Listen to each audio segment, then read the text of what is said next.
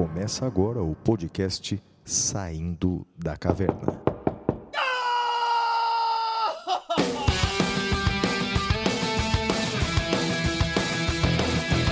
Com Guilherme Madeira, Fala galera, sejam bem-vindos, sejam bem-vindas. Flávio Martins, Salve, salve galera, muito bem-vindos, muito bem-vindas a mais um episódio do Saindo da Caverna. Eu sou Guilherme Madeira e, junto com meu amigo Flávio Martins, vamos acompanhá-los pelo episódio de hoje, episódio 84, Redução da Maioridade Penal. E aí, Flavião, tudo bem? E a Madeira, estamos aí na luta, rapaz, correndo, né? Sabe que vida de professor em fim de ano é uma loucura só. Vida de autor também não é muito fácil, né? Tendo que atualizar livro, essa coisa toda, bem, mas estamos vivos, estamos junto aqui, rapaz. E você? Né, Eu também estou cansado, estou bem cansado, eh, mas feliz com as perspectivas aí para 2022, mas a gente deixa para avisar o pessoal sobre isso no próximo episódio, né? Porque vamos agora para o nosso episódio de hoje, que é redução da maioridade penal, e o primeiro bloco, o Correspondentes da Caverna. Até já!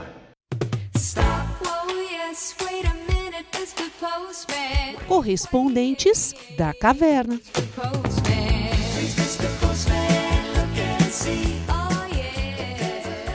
Flavião, como é que o pessoal pode fazer para mandar cartinhas para nós? Madeira, eu não tenho ideia, cara. Provavelmente é procurar uma agência do correio, alguma coisa assim. Mas eu sugiro que as pessoas mandem e-mail pra gente. O nosso e-mail é podcast@professorflaviomartins.com.br. Repita! podcast@professorflaviomartins.com.br ou pode entrar em contato com a gente pelas redes sociais. Os endereços do Madeira, tanto no Twitter quanto no Instagram, é arroba madeira10. E os meus endereços, tanto no Twitter quanto no Instagram, são arroba siga o Flávio. Muito bem, Flavião. Então vamos agora para a nossa primeira cartinha da Camila Alves. Vamos lá. Camila escreve assim pra gente. Olá, queridos Flávio Martins e Madeira. Meu nome é Camila, moro em Rio Verde, em Goiás. Estudo para concurso desde os meus 18 anos, hoje tenho 39, e aos 26 comecei meu ciclo de aprovações. Como não aproveitava a minha primeira graduação, que é zootecnia, eh, no concurso que tomei posse, resolvi cursar direito. Conheci vocês em 2009 no curso analista dos tribunais do LFG e desde então sou discípula dos senhores. Hoje sou advogada, professora de Direito Constitucional para concurso e OAB e também debatedora política em uma rádio. Que legal! Fiz, olha que legal, fiz pós-graduação em Direito Constitucional eh, e quero ainda fazer mestrado e doutorado por influência do professor Flávio Martins. Pretendo fazer alguma dessas pós-graduações em Portugal. Sou ouvinte assídua do SDC e do Detrator desde o início. Amo vocês, escuto os podcasts na academia, porque meu tempo é muito limitado, tendo em vista a carga de trabalho e estudo, sem falar que tenho uma filha, seis gatos, um cachorro, além de casa, marido e meus pais. Quero muito que um dia tenhamos a oportunidade de estarmos juntos. É, escuto a Jurisdição no meu carro. Jurisdição, para quem não sabe, é uma bandinha que eu tinha tocando músicas jurídicas. Sei todas as músicas de cor. Meu sonho é ir na Comic Con com o professor Madeira. Também sou corredora, cervejeira, amo rock, filmes, séries, contudo ouço de The Doors e de Ramones até João Gomes e Newton Lamas. Minha dica cultural é a série Hunters, tem na Amazon. É, o filme O Irlandês tem na Netflix. E também o livro Lolita, de Vladimir Nabokov. É, e pelo amor de Deus, não assistam o filme. Um grande abraço, muito obrigado. Bem, Madeira, assistiu The Hunters e o Irlandês? Assisti The Hunters, gostei muito. O irlandês, com todo respeito, eu já peguei bode de, de, desses filmes de mafioso, Flávio. Eu, eu cansei já. Você não cansou? Não cansei não, tanto que eu tô assistindo agora Sopranos, a família Soprano, tô assistindo agora. Não tinha assistido da primeira vez, tô assistindo agora. Mas eu confesso que o irlandês eu não, eu não gostei tanto não, rapaz. É, talvez porque eu tenha criado uma expectativa danada no irlandês e não gostei não. E vou te Não, dizer não. uma outra Ó, coisa, só cara. uma coisa, Até Flávio. The Hunters eu não gostei tanto, cara. Crie, crie mafagafos, mas não crie expectativas, Flávio. É a regra de ouro da vida. É, eu criei expectativa pra The Hunters também. Eu achei que começou bem a beça, mas depois eu não gostei tanto, não. Ah, é legal é você. É, pode ser, eu acho. Bem, a próxima mensagem é do Rafael Salem Gonçalves Pimenta, que escreve assim: olha, Queridíssimos professores Flávio Madeira, a verdade é que mal sei por qual assunto começo a escrever-lhes essa carta barra e-mail, a depender da ótica de cada um. Meu nome é Rafael Salem Gonçalves Pimenta, sou advogado na cidade de Cuiabá, Mato Grosso, carinhosamente chamada de Cuiabrasa. É, tenho certeza que já sofreram o calor infernal dessa cidade. Cara, sem dúvida, que- sem dúvida. né, você também. Eu me lembro que uma vez no aeroporto, cara, eu perguntei pro pessoal, pelo amor de Deus, onde é que tem um espaço aqui com ar-condicionado, pelo amor de Deus. Bem, é, sou uma das testemunhas, no bom sentido da palavra, dessa enorme comunidade dos sujeitos que escutam semanalmente de forma inadiável o SDC. Olhando para trás, quanto passou, não é mesmo? Daquele promissor ano de 2020, a deflagração da pandemia, de altos e baixos, das curvas subindo e descendo, das enormes perdas de seres humanos, de humanidade que ocorreram diante de nossos olhos, do retorno do brasileiro àquilo que podemos chamar de verdadeira idade das trevas e da fresta que se abre no final do túnel rumo ao final da pandemia. Demorei muito para encaminhar essa mensagem a vocês, muito mesmo, mas acredito que tudo tem seu tempo. Fui aluno dos senhores no curso preparatório para a segunda fase do exame 29 da UAB. As, eh, ao iniciar as aulas, pude conhecer os brilhantes professores que são. Lembro-me de quando assisti a aula do professor Flávio Martins e fiquei admirado com a didática e clareza com que transmitiu o conhecimento. Já do outro lado, tive um reencontro com Madeira. É que o livro de processo penal que ele escreveu foi a centelha necessária para começar meu processo criativo na época do TCC. Lembro que fiquei encantado com o início do livro, não somente com a parte doutrinária, mas com a capacidade com que colocou de forma muito simples sua essência na obra, que depois apenas foi confirmado assistir às aulas eh, e com o SDC. Tanto é que posteriormente acabei adquirindo o livro e, em momentos de angústia e desânimo com o direito, dou uma lida nas páginas iniciais para sempre me lembrar que existem pessoas extremamente humanas no direito. Aguardo ansiosamente a chegada dos livros do professor Flávio eh, e agradeço demais a vocês dois por manterem e expandirem esse projeto chamado Saindo da Caverna, lição de humanidade e de direito a todos nós. Puxa, bem, vou, antes de ler aqui o final, só posso agradecer demais a mensagem dele, tão, tão muito bem escrita, né? É, e- Sem dúvida. E, e- e- e muito carinhosa, é, muito envaidecido. né? Eu fico, Madeira. Eu também, também agradeço enormemente os gentis elogios, Flávio. E ele termina dizendo: duas sugestões culturais. O musical da Broadway Hamilton, encerrado majoritariamente por imigrantes e que conta de um jeito diferente a história de Alexander Hamilton. Não gostava de musicais, mas esse me pegou. Assistiu esse, Madeira? Eu assisti é, e eu assisto, mas eu não sou muito fã de musical, não, viu, Flávio? Eu já falei isso. né? Eu, eu, por- bem, eu comprei o livro que, que o- a biografia do. Eu adoro biografias, ah, mas ainda não li. Talvez eu leia nas férias o livro do Hamilton, que deve ter uma história maravilhosa, né? É, a segunda dica dele é assim, ó. A outra é o podcast Presidentes da Semana, idealizado pelo jornalista Rodrigo Vizeu e que conta em episódios curtos, outros nem tanto, a história de cada um dos presidentes do Brasil. Já ouviu, Madeira? Esse é legal, esse. Esse é bem legal, bem legal. Já ouvi também, adoro, Flávio. Também adoro.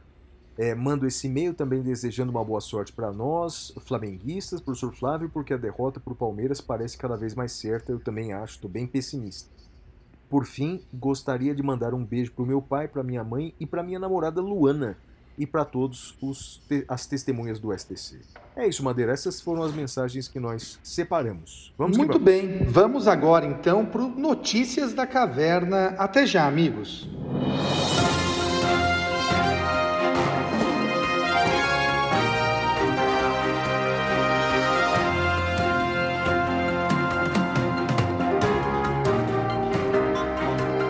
Notícias da Caverna.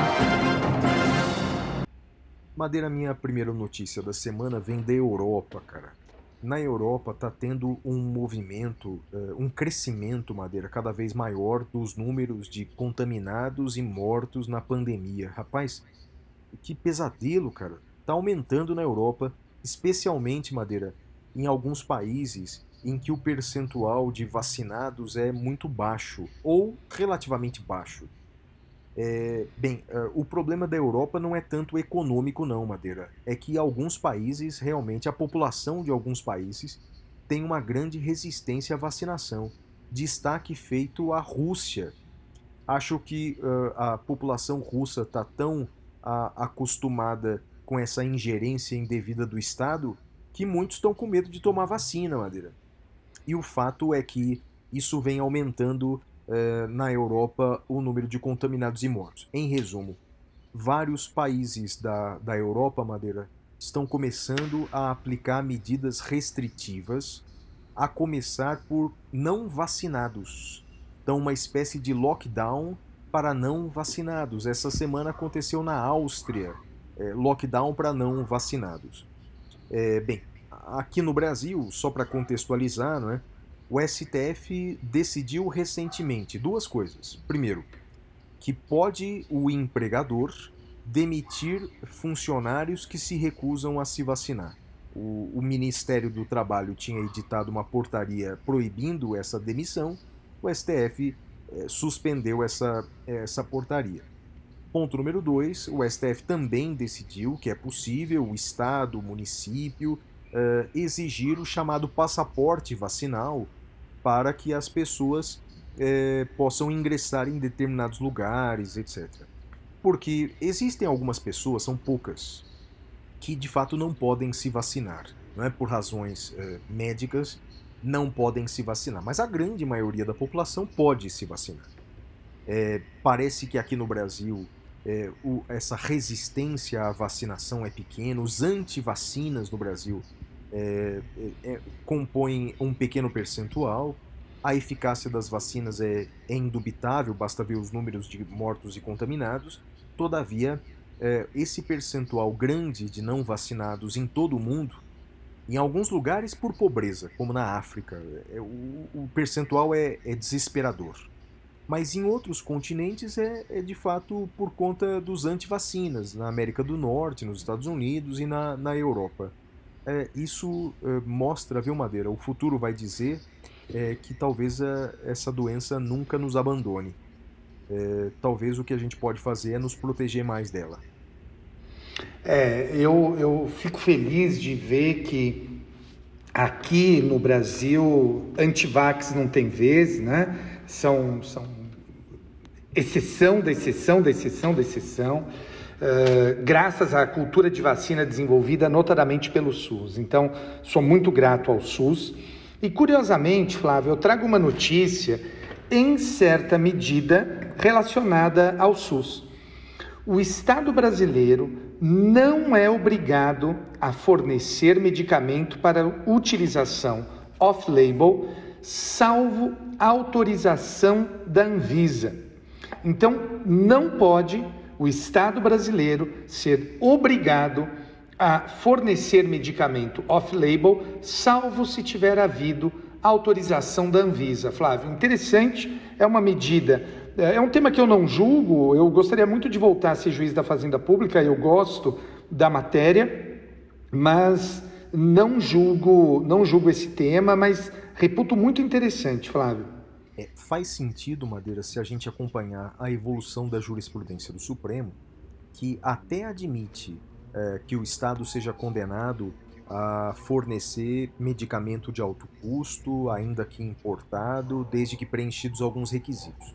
É, um desses requisitos é que não pode é, o Estado ser obrigado a fornecer medicamento que seja experimental. Então, medicamento experimental, o Estado não é obrigado a fornecer. E aí, quer dizer, se a gente fizer uma analogia, faz sentido. É? Assim como o Estado não é obrigado a fornecer remédios experimentais, o Estado também não pode ser obrigado a fornecer um remédio é, para o qual é, quem criou aquele remédio não preveja a sua aplicação, porque acaba sendo na prática um, um experimento. Né? Então, bem, é, legal essa decisão, eu não conhecia, imagino que seja dessa semana, mas bem legal, Madeira, gostei. Muito bem, a... e a sua?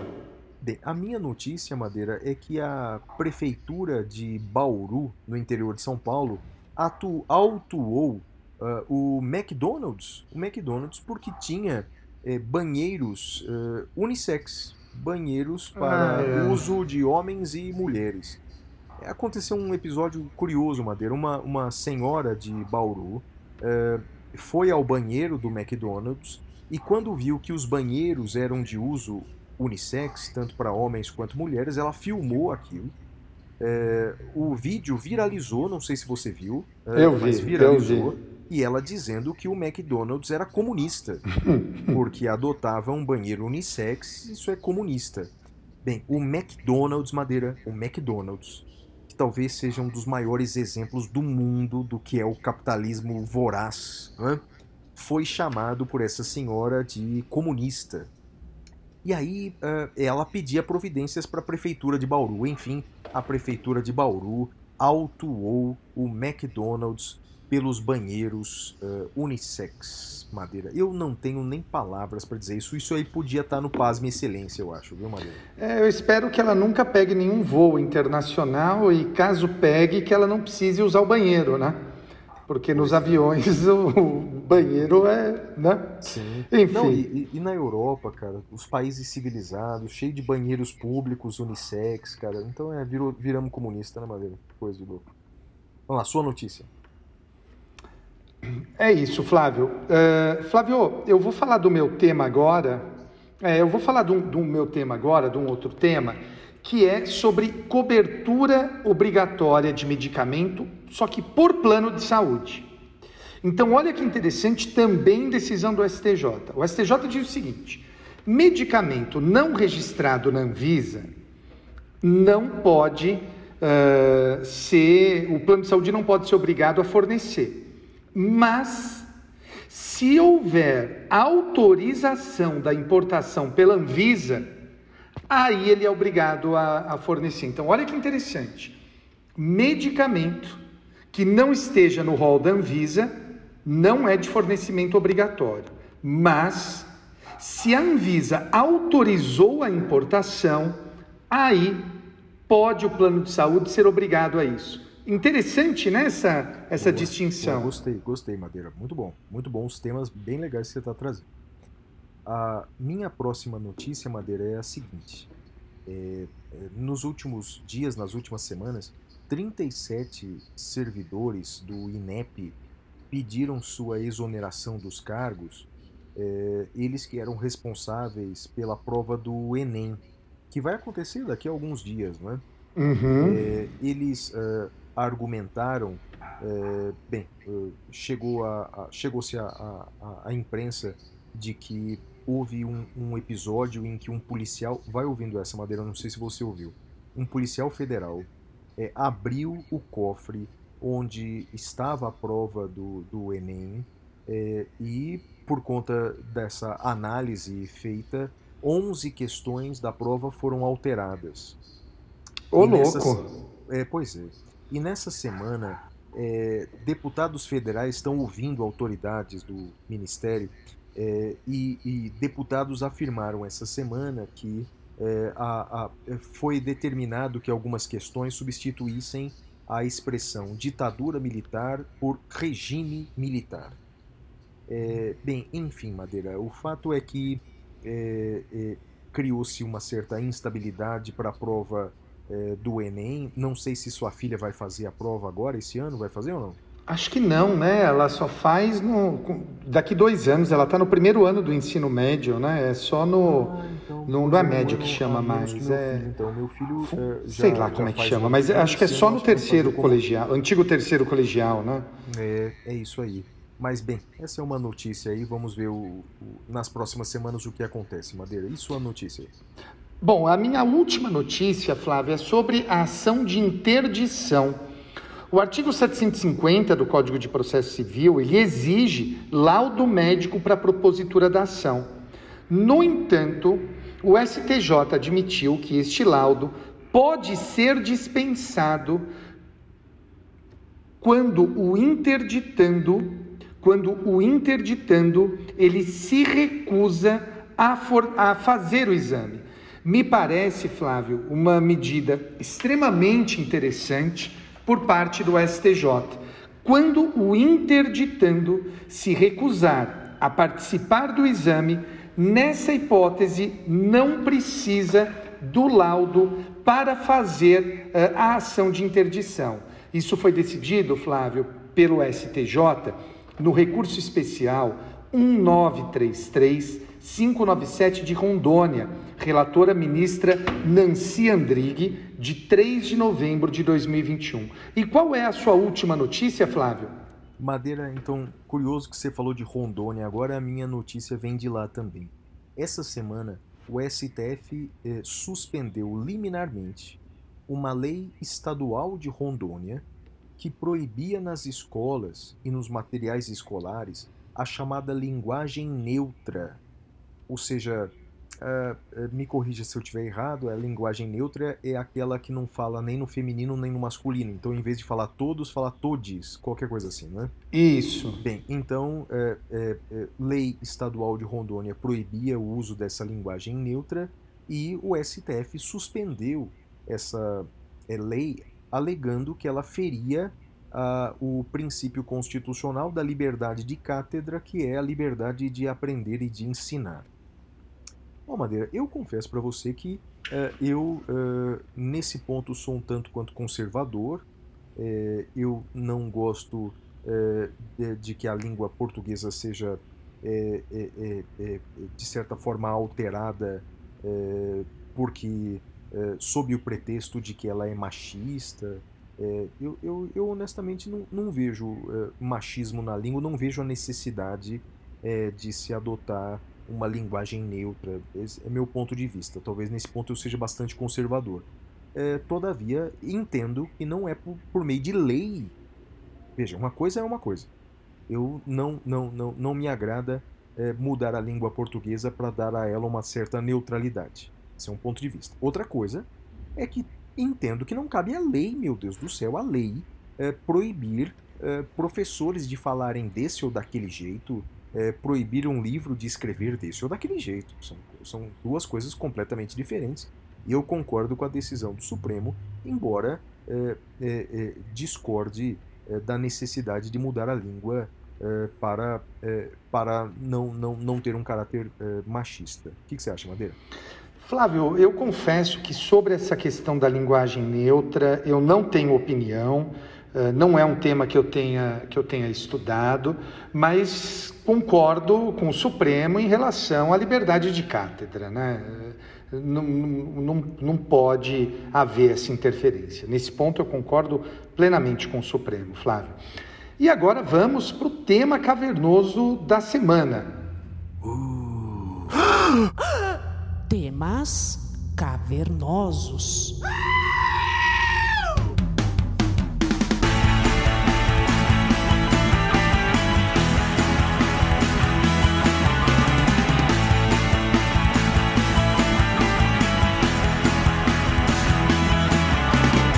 Amigos, o tema cavernoso da semana é sobre redução da maioridade penal e outros temas sobre infância e juventude. Flávio, fala um pouquinho sobre quem vai apresentar esse tema.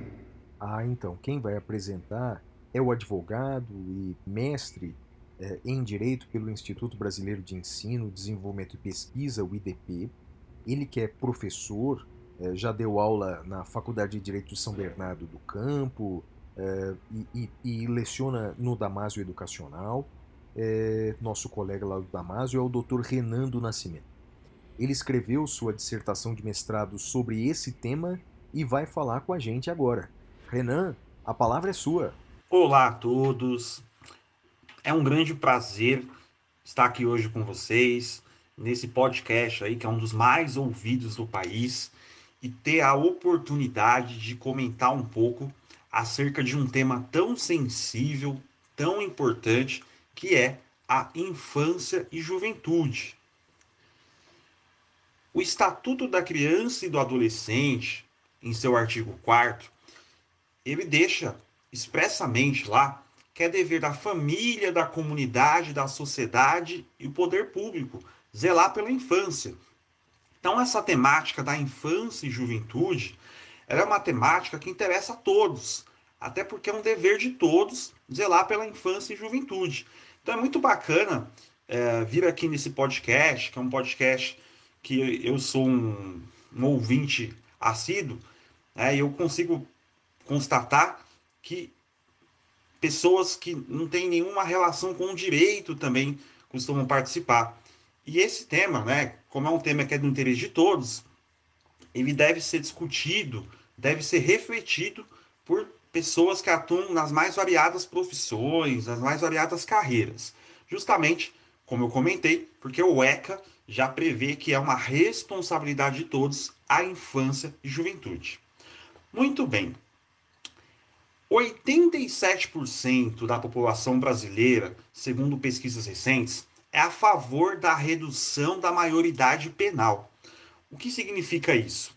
Significa que a maior parte da população brasileira tem o entendimento, tem a preferência de que os adolescentes, a partir dos 14 anos, 15 anos ou 16 anos, tem uma, uma divergência aí em relação a essa redução, mas o fato é que, como vocês viram, 87% da população brasileira tem esse, esse entendimento de que deve reduzir aí a maioridade penal, ou seja, deve-se ter um tratamento um tratamento penal semelhante ao fornecido para os adultos, com em face de adolescentes a partir dos 14 anos. Né? Algumas pessoas, como eu comentei, entendem que a partir dos 15, outras 16 anos. Mas o fato é que há quase um consenso na sociedade acerca da necessidade da redução da maioridade penal. E os dois principais argumentos aí ventilados pela sociedade é que eh, há uma ausência de punição né, em, em, desfavor do adolescente que comete um fato eh, equiparado com um crime. Né, eles, a sociedade entende que não há punição e, por, por, em razão de não se ter essa punição, os adolescentes se sentem à vontade para praticar ilícitos penais. Então, esse é o primeiro argumento aí ventilado pela maior parte das pessoas. E o segundo argumento, né, também é muito que é muito utilizado, é que em alguns países do primeiro mundo, né, como Suécia, Suíça e Nova Zelândia, a responsabilidade penal ela começa aos 15, 15 e 16 anos de idade. Então, esses são os dois principais argumentos aí da maior parte das pessoas né, que defendem a redução da maioridade penal. Entretanto, a questão ela não é tão singela assim, não é tão simples assim. Né? É, eu estudo essa temática há mais ou menos 10 anos. Eu comecei, o meu primeiro contato com essa temática de infância e juventude foi quando eu estava no quarto ano da faculdade, que eu fui estagiar na Defensoria Pública, na infância e juventude. Fiquei dois anos na Defensoria Pública e lá eu diariamente tinha contato com os adolescentes que estavam respondendo ao procedimento de apuração de ato infracional, né, que, é, que seria o procedimento que vai apurar se o adolescente ele cometeu um fato definido como crime ou não.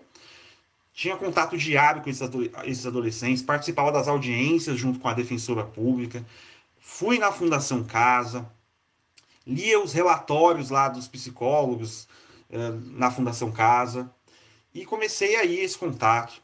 Logo em seguida, eu fiz o TCC da minha graduação dentro dessa temática de infância e juventude, das medidas socioeducativas. Fiz o meu TCC da pós-graduação também sobre a mesma temática e mais recentemente a minha dissertação do mestrado. Então, eu tenho mais ou menos uns 10 anos estudando essa temática. E a questão não é tão simples assim, é, como a maior parte das pessoas imaginam que basta reduzir a maioridade penal que vai se resolver aí essa questão da segurança pública, né? A questão não é tão simples assim. Antes de, de nós nos aprofundarmos nessa questão, né, da redução da maioridade penal, é legal a gente entender um pouco, até porque eu sei que a gente tem muitos ouvintes, como eu comentei, que não são da, da área do direito, e como é um tema de de extrema relevância social, como eu comentei no início da minha fala, vamos entender um pouquinho como funciona é, o, o sistema punitivo brasileiro, né? De forma, fazendo uma síntese aí. A Constituição, em seu artigo 228, ela prevê que os menores de 18 anos de idade são inimputáveis.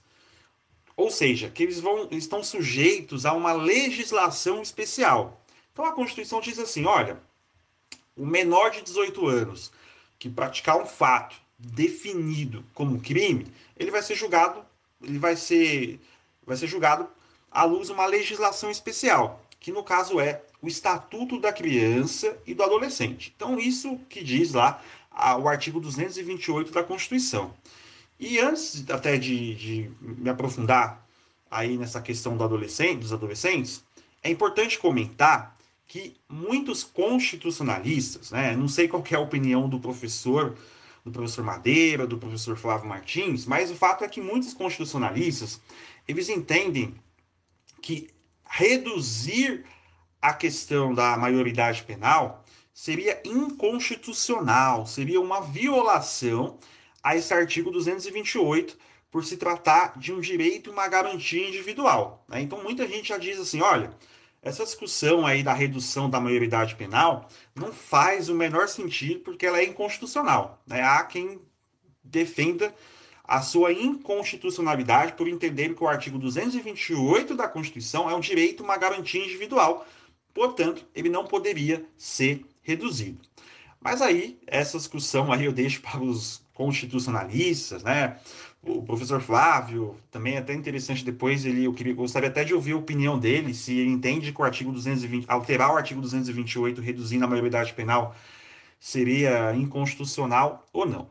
Mas o fato é que atualmente o nosso sistema né, do direito penal juvenil, ele preconiza o seguinte, à luz do Estatuto da Criança e do Adolescente. Até os 12 anos de idade, eh, vigora o sistema da absoluta irresponsabilidade penal. O que quer dizer essa absoluta irresponsabilidade penal? Quer dizer que se uma criança, né, ou seja, até 12 anos é considerado criança à luz do ECA, do Estatuto da Criança e do Adolescente, se ela cometer um fato tipificado como ilícito penal, como crime, ela vai receber uma medida de proteção. Ela não vai receber nenhuma punição. Então, até os 12 anos, não há que se falar em qualquer punição, e sim em medida de proteção, e sim em medidas de proteção. A partir dos 12 anos de idade, a partir dos 12 anos de idade, o ECA ele considera uh, a pessoa um adolescente. Partir dos 12 anos, o ECA considera um adolescente. E a partir dos 12 anos de idade, entre os 12 e 18 anos, se esse adolescente ele cometer um fato definido como ilícito penal, ele pode receber uma medida socioeducativa. Uma medida socioeducativa. Então, entre os 12, a partir dos 12 é, até os 18 anos. Fez 18 anos, ele vai receber uma pena aí prevista no Código Penal. Então, fazendo uma rápida recapitulação, até os 12 anos, só medidas de proteção, não vai receber nenhuma medida socioeducativa. Completou 12 anos, até os 18 anos, pode receber uma medida socioeducativa. Completou 18 anos, vai receber uma pena aí prevista no Código Penal. Então vamos falar um pouquinho das medidas socioeducativas, né? Como é que funciona isso? As medidas socioeducativas, elas têm um viés pedagógico e punitivo. Um viés pedagógico e punitivo. Quais são as medidas socioeducativas? Né? São advertência, obrigação de reparar o dano, prestação de serviço à comunidade, liberdade assistida, semi-liberdade e internação. Então essas medidas, meus amigos, elas têm um viés punitivo. Então aquele argumento que eu comentei com vocês no início lá da, da minha participação, de que não há punição para o adolescente que cometer é, um, ato, um ato infracional, né? ela é falaciosa, porque o ECA prevê sim um sistema punitivo que são as medidas socioeducativas, que são as medidas socioeducativas. Só para vocês terem uma, uma ideia, né, uma, uma comparação melhor, as penas previstas no Código Penal, ou seja, aquelas que vão incidir aí uh, para os maiores de 18 anos, elas são as, a, a, são a pena privativa de liberdade, restritiva de direito e de multa. Então vejam que são praticamente as mesmas penas previstas no Estatuto da Criança e do Adolescente.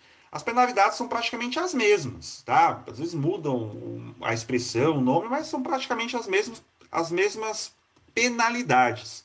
Então, meus caros, o adolescente que cometer sim um fato definido como crime, ele vai receber sim uma medida socioeducativa que ela tem sim é, um viés punitivo.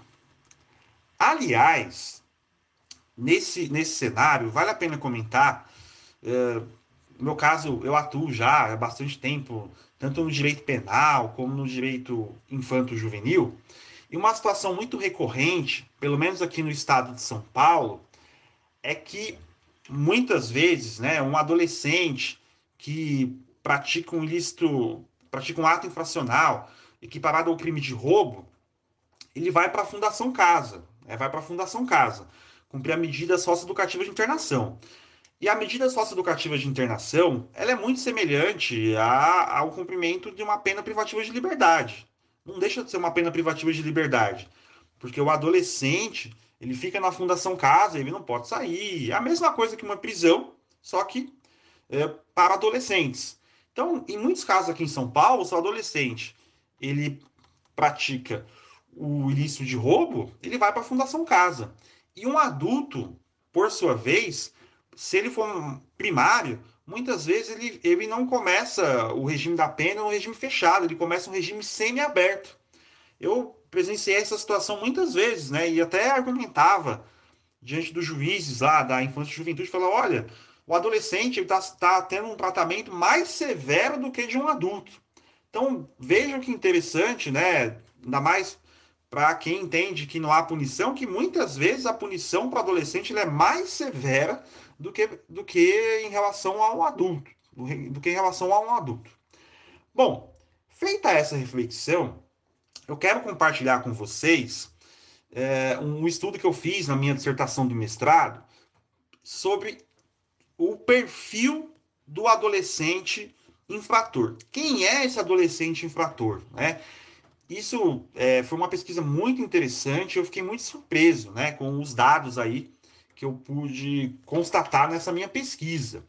O primeiro dado que me chamou a atenção é que 91% é isso mesmo, 91% dos adolescentes que são inseridos a medidas socioeducativas de internação, que é aquela medida mais severa, né, prevista no ECA, eles já não frequentavam a escola.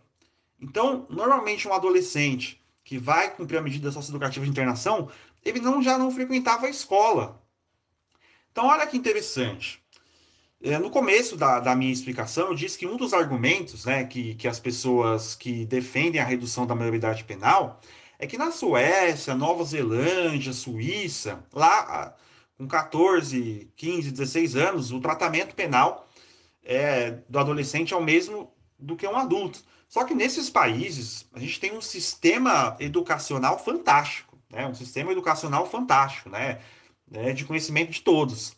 Agora, aqui no Brasil, vem que esse cenário de que 91% dos adolescentes é, que são inseridos na medida socioeducativa de internação não frequentam a escola, faz, nos faz refletir né, aonde a importância do papel da educação, né, a importância do papel da educação, ou seja, os adolescentes que frequentam a escola com assiduidade, dificilmente eles acabam é, praticando fatos definidos como crime. Né? Então, a, o papel da escola aí chama muita atenção.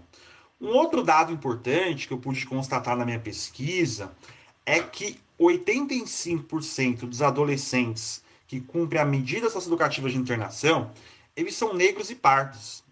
Isso reforça, é, lamentavelmente, a questão do racismo estrutural, né, que permeia o nosso país. Que permeia o nosso país. E um outro ponto que eu pude constatar também ao pesquisar a minha dissertação, né, e também pude constatar ao longo de todos esses anos aí atuando na infância e juventude, é que todo adolescente quando vai para a Fundação Casa, quando vai cumprir a medida socioeducativa de internação, ele tem um relatório, né? Tem um relatório feito por assistente social, feito por psicólogo, e nesse relatório é, ele, ele, ele é, faz uma, uma espécie de uma entrevista, né? E conta aí sobre a vida dele, conta principalmente o que levou a ele é, a praticar né, esse, esse lícito penal. O porquê que ele praticou esse lícito penal. E o interessante é que eu tive a oportunidade de ver aí, analisar mais centenas de casos, né, desde a época que eu era estagiário da Defensoria Pública, e eu nunca vi, nunca vi um adolescente dizer que cometeu o ato infracional em razão da impunidade. Nunca vi ele falar, olha, eu cometi o ato infracional porque eu não vou ser punido. Não, muito pelo contrário, quase todos aqueles adolescentes já perderam amigos, familiares, né, que, que também praticaram ilícitos penais. É, então, eles, nenhum deles tem essa concepção. Ah, vou praticar um ato infracional porque não tem punição. Não. Quais são as principais razões ah, que, que eles apontam né, é, para praticar um ato infracional? Fator financeiro, ajudar na complementação da renda de casa, adquirir bens de consumo. Eles dizem, eles dizem assim: ah, eu quero, eu quero comprar um tênis, quero comprar uma roupa. É, muitas vezes são é, produtos assim básicos, né? Não nada demais. Ah, quero ajudar em casa, eu quero comer uma coisa diferente, não tem comida em casa. Então, as razões que levam um adolescente a praticar um ato infracional não tem nada a ver com ausência de impunidade, não tem nenhuma comprovação empírica esse argumento aí ventilado pela maioria das pessoas. Aliás, né, as minhas pesquisas elas também uh, demonstram que os pais, né, os genitores desses adolescentes, uh, em torno de 57% estão desempregados vivem em trabalhos informais. Então são famílias de baixa renda, né? Que também nos faz uh, refletir aí o quanto que a pobreza, a miséria, também incentiva que esses adolescentes pratiquem atos infracionais. E o outro fator que chamou muito a minha atenção uh, ao pesquisar é o custo que o adolescente infrator tem para o Estado. Né? O custo, que quanto custa uh, cada jovem que fica na Fundação Casa. Aqui no estado de São Paulo, Cada adolescente lá que fica na Fundação Casa, ele tem um custo médio mensal de 12 mil reais. É isso mesmo. O Estado gasta em torno de 12 mil reais por mês com cada adolescente. E ainda assim, o índice de reincidência aqui no, no estado de São Paulo é de 70%. Então, o Estado gasta 12 mil reais por mês com cada adolescente e ainda assim, não funciona. Esses 12 mil reais por mês gastos com cada adolescente. Então, são essas questões uh, que a sociedade tem que discutir, né? É isso que tem que discutir. É como é gasto esses 12 mil reais por mês. Por que, que esses adolescentes eles não estão na escola? É, tudo, essas são as, esse é o ponto principal. Esses são os pontos principais a serem discutidos quando se fala é, em reduzir é, a, a, criminalidade infanto-juvenil. Não é simplesmente né, mudar a lei e ponto final, né, achando que isso vai resolver alguma coisa. Então a minha pesquisa ela denota eh, exatamente o inverso, né, que não tem nada a ver com a pena, não é uma questão penal, mas sim uma questão educacional. E para finalizar minha fala aqui no podcast, eh, nessa minha dissertação do, do mestrado, eu fiz um estudo de 500 casos é, envolvendo a medidas socioeducativas de internação que foram apreciados pelo Tribunal de Justiça de São Paulo, né, pelo Tribunal, pelo TJSP. E nesses 500 casos aí que eu, que eu pude, o que eu pude constatar é que o Poder Judiciário, digo Poder Judiciário, né, a minha pesquisa ela ficou restrita ao Tribunal de São Paulo, é, dos 500 casos que eu analisei, em 468, o Poder Judiciário quando provocado, é, não aplicou os princípios que norteiam a medida socioeducativa de internação. Quais são esses princípios? Brevidade, excepcionalidade e condição especial de pessoa e desenvolvimento. Então, esses três princípios devem nortear a medida de internação, ou seja, deve ser rápida, deve ser excepcional e deve observar que o adolescente é uma pessoa em, desenvolvimento.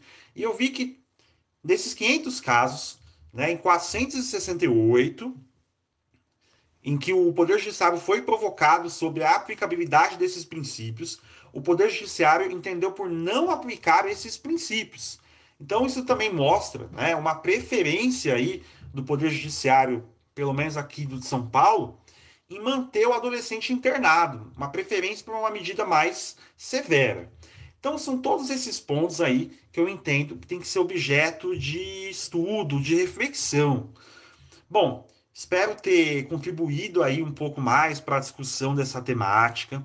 Foi um grande prazer aí poder compartilhar um pouco dos meus estudos nesse podcast, um dos podcasts mais ouvidos do país.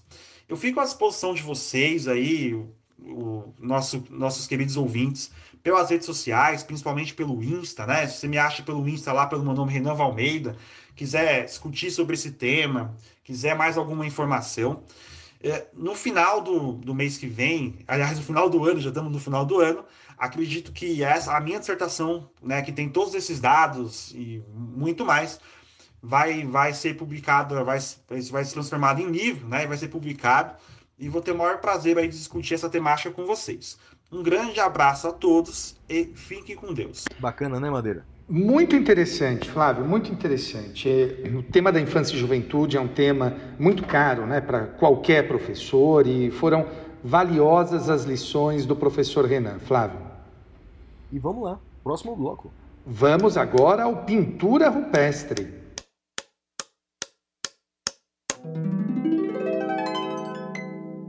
Pintura rupestre.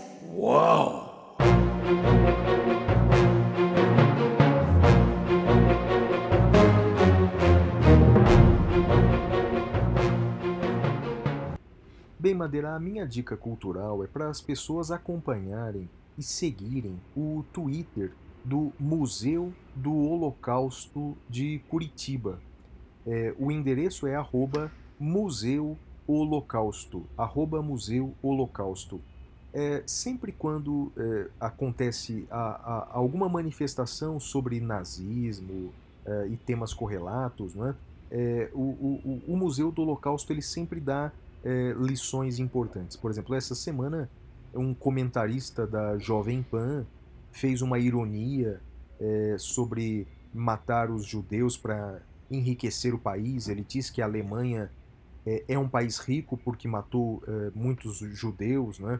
E o Museu do Holocausto é, ele publica vários textos e, e- e estudos é, desmistificando é, esses absurdos que muitos falam sobre o nazismo e, e, por exemplo, desmistificando isso de que ah, o enriquecimento da Alemanha se deu em razão da morte dos judeus. Bem, recomendo muito seguirem o Museu Holocausto. E sua dica, Madeira?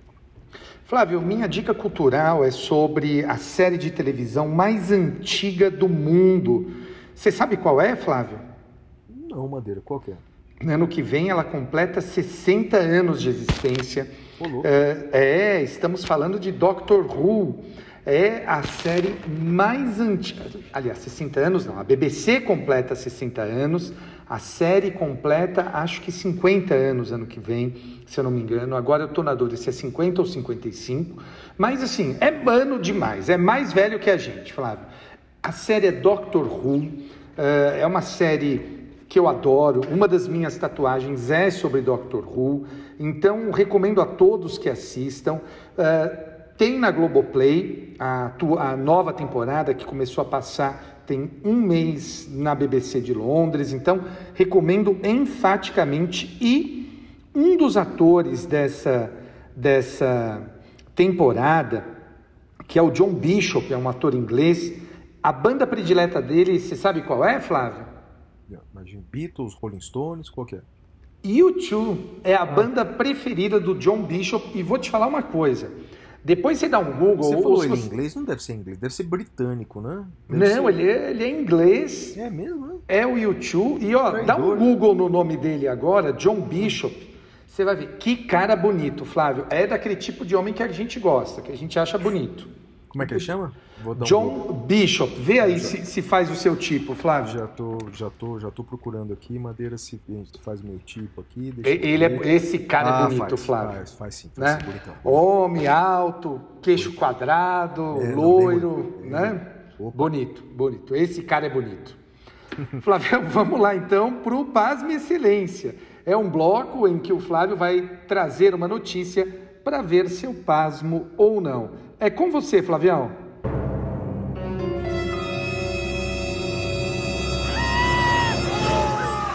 Pasme, Excelência.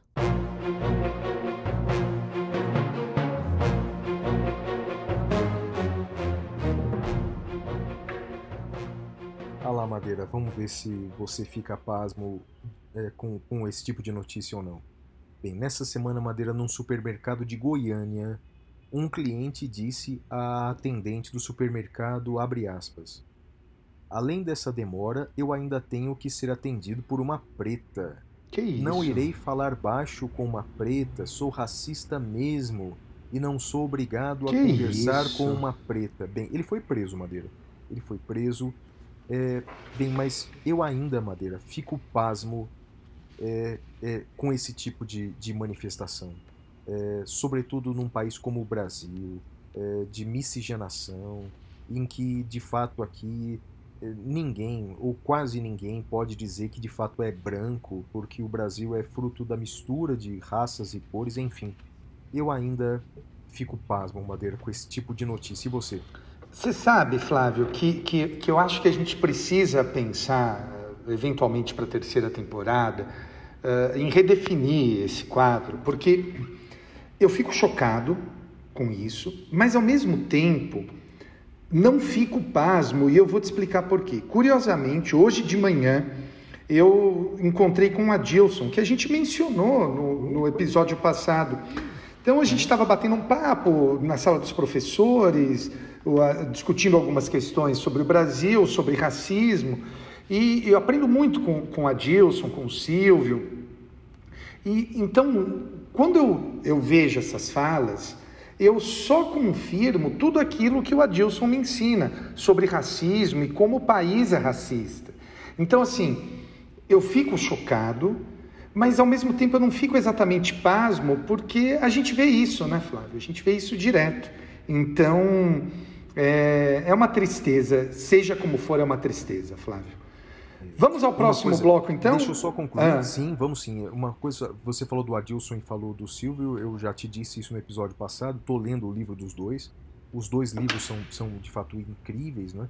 É, e, e- e a gente tem que estudar mais isso para saber combater melhor, viu, Madeira? Porque não é só punindo é, individualmente esse racista é, que a gente vai, vai solucionar o problema, o buraco é bem mais embaixo. Muito bem, vamos agora ao último bloco, que é o prêmio Capitão Caverna. É a hora do prêmio Capitão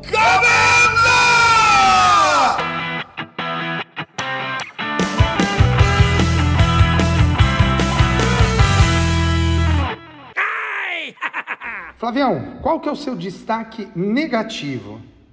Ah, Madeira, nessa semana eu vou personificar o meu destaque negativo. Vai para uma pessoa. Não costumo fazer isso não, mas vai para o governador do Rio Grande do Sul, Eduardo Leite. Por quê? Eu, eu até tinha, eh, eh, sei lá, um- um- um- uma, certa, uma certa empatia com ele, né? Eh, sobretudo quando ele agora, recentemente, se declarou homossexual e foi tão atacado. Bem, tem uma certa empatia com, com o Eduardo Leite, embora não acompanhe a política gaúcha. Mas ah, o fato que veio à tona essa semana, que no começo do ano, Eduardo Leite foi convencido eh, por um ministro general, tem um desses generais, foi convencido a ligar para o governador de São Paulo, João Dória, para atrasar o início da vacinação. Então, ligou para atrasar o início da vacinação para que não houvesse aquela defasagem que houve entre eh, a, a vacinação começando eh, com a vacina importada por São Paulo e só depois a vacina importada pelo Ministério da Saúde. Então, o, o governador do, do Rio Grande do Sul pediu para que eh, o governador de São Paulo adiasse a- o início da, da, da vacinação. O problema é o seguinte, Madeira. Eh, no dia em que começou a vacinação, estavam morrendo 1.500 brasileiros por dia.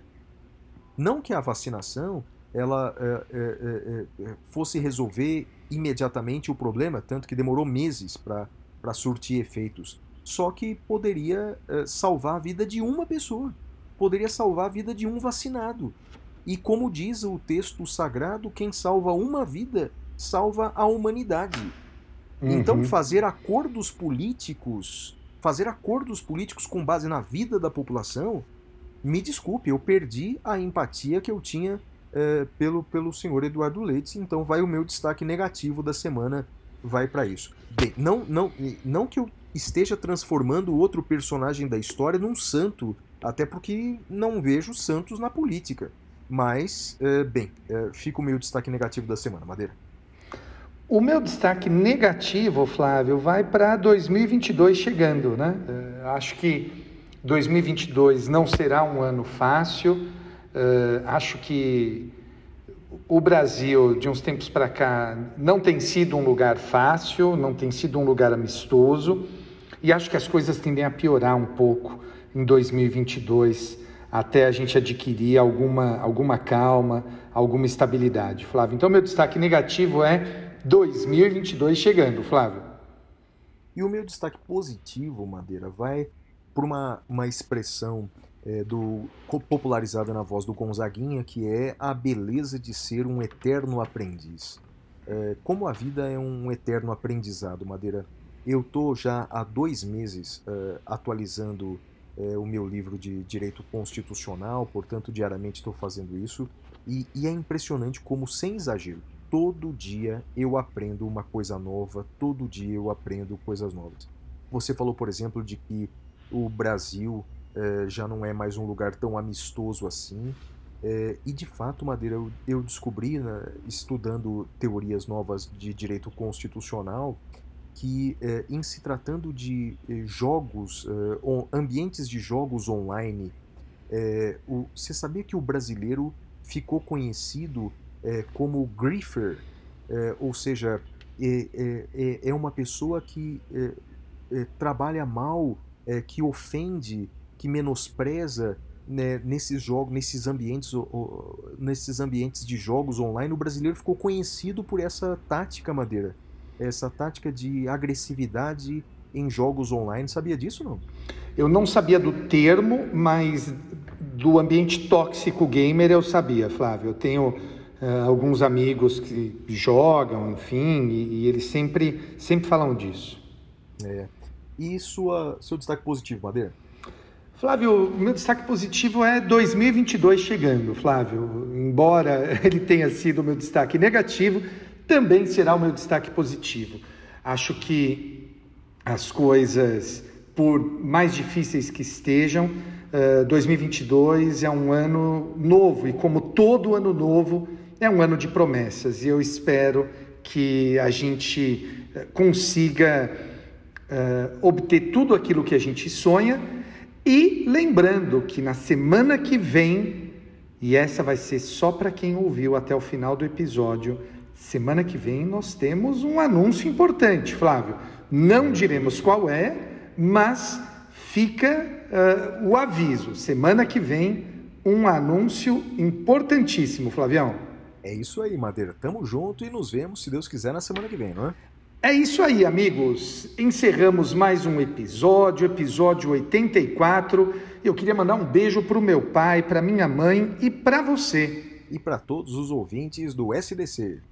Tchau, tchau, galera. Tchau.